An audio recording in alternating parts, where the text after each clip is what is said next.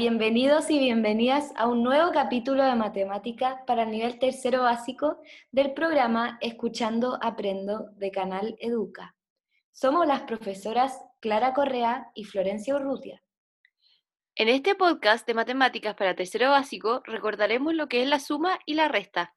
Antes de partir, queremos decirte que estamos muy emocionadas de poder trabajar contigo este día de hoy y queremos recordarte que es necesario que tengas tú cuaderno de matemáticas, un lápiz y una goma de borrar para poder trabajar. Partamos con la introducción. Para empezar a calentar motores, la profesora Clara necesita de tu ayuda. Sí, verán, hoy compré tres zanahorias y siete papas, pero para saber cuántas verduras compré, no sé qué debo hacer. ¿Qué debería hacer la profesora Clara para saber cuántas verduras compró? ¿Se te ocurre alguna idea? Sí, debería sumar, es decir, juntar las tres zanahorias y las siete papas. Si usas tus dedos para contar, puedes darte cuenta de que la profesora Clara compró 10 verduras. Muy bien.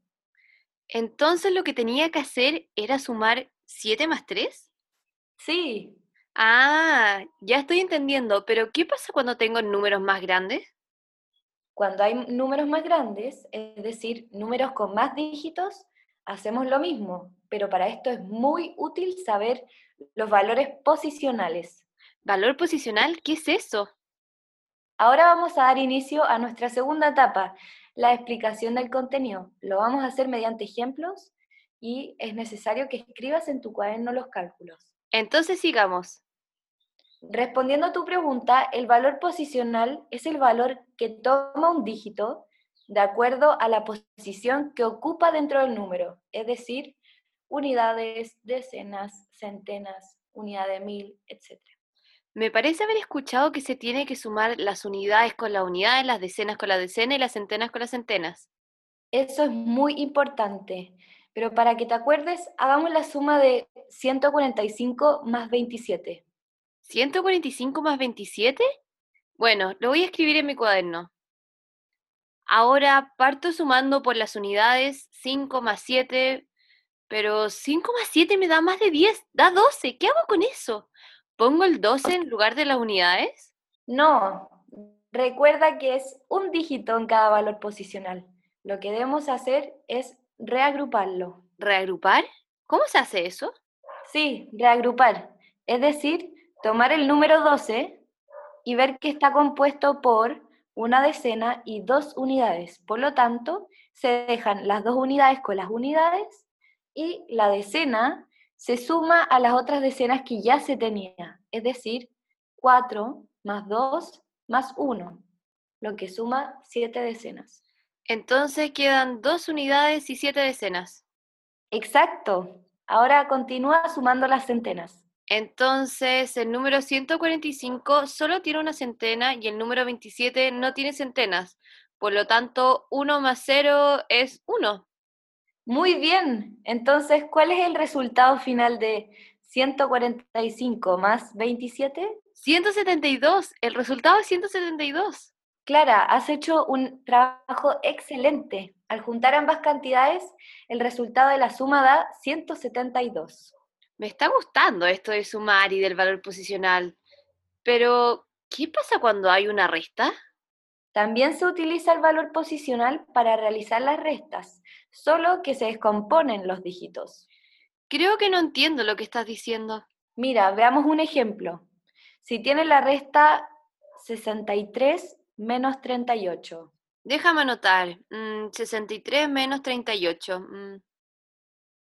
Muy bien con eso escrito en tu cuaderno, tienes que partir restando 3 unidades menos 8 unidades. 3 unidades menos 8 unidades. Pero, ¿cómo se puede quitar 8 al 3 si el 8 es mayor?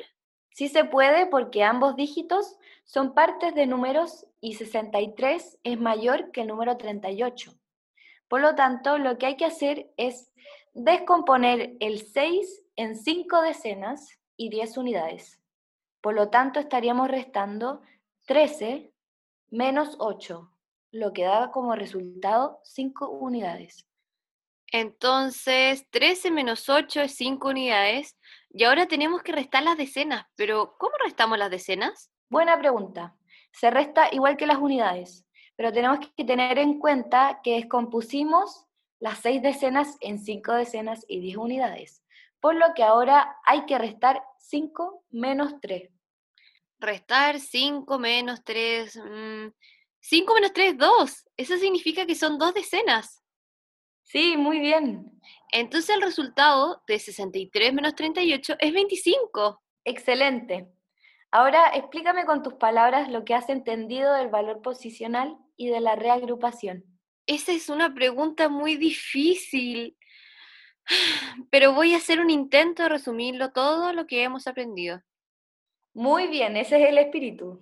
Entonces pasamos a la tercera etapa en donde resumimos lo aprendido. Entonces, primero, todos los números se componen de dígitos, o sea, el número 136 se compone de los dígitos 1, 3 y 6. Y cada uno de estos dígitos tiene un valor diferente dentro del número porque no es lo mismo decir 631 que 136, aunque los números están compuestos por los mismos dígitos. Vas muy bien. Los números están formados por dígitos y cada dígito tiene un valor diferente, pero ¿cómo se llama eso? Yo sé, eso se llama valor posicional. Sí, muy bien, ese es el valor posicional. Pero, ¿qué significa valor posicional? El valor posicional es el valor que toma cada uno de los dígitos dentro de un número. Es decir, que 136 está formado por una centena, tres decenas y seis unidades. Ahora, ¿podrías explicar qué relación tiene el valor posicional con la reagrupación? Esa pregunta es más difícil todavía, pero creo que sé la respuesta. Adelante, recuerda que para aprender es necesario equivocarse. Al hacer el cálculo de una suma o una resta, hay que hacerlo unidades con unidades, decenas con decenas y centenas con centenas. Y si alguna de estas da 10 o sobre 10, por ejemplo, en la suma que nos daba dos unidades, hay que reagrupar, porque 12 está formado por una decena y dos unidades. Y en la resta sucede lo mismo, solo que descomponemos los dígitos para poder realizar restas como 63 menos 38. Muy bien. Eso en otras palabras podría decirse que la reagrupación es reordenar los dígitos para respetar el valor posicional. Terminamos el resumen del aprendido. Ahora toca pasar a nuestra última fase. Sí, estamos terminando. Solo queda el desafío final, con el que te invitamos a que pongas a prueba todo lo que has aprendido hasta el momento del valor posicional y la reagrupación para resolver un desafío. Acuérdate de usar tu cuaderno para escribir. Ahora les diré el desafío. Pongan mucha atención. José colecciona bolitas.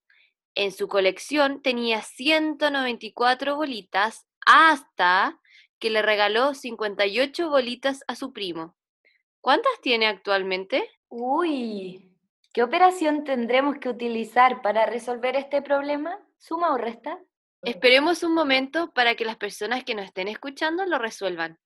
A ver si pueden. Ok. Pero Clara, perdón, ¿podrías repetir, por favor? Sí, obvio. José tenía 194 bolitas y le da a su primo 58 bolitas. Recuerda que es importante fijarte en la pregunta, es decir, ¿qué es lo que debemos averiguar? Toda la razón. Tenemos que saber cuántas bolitas tiene José ahora, luego de haberle regalado esas 58 bolitas a su primo. Muy bien, tómate tu tiempo y resuelve el problema en tu cuaderno.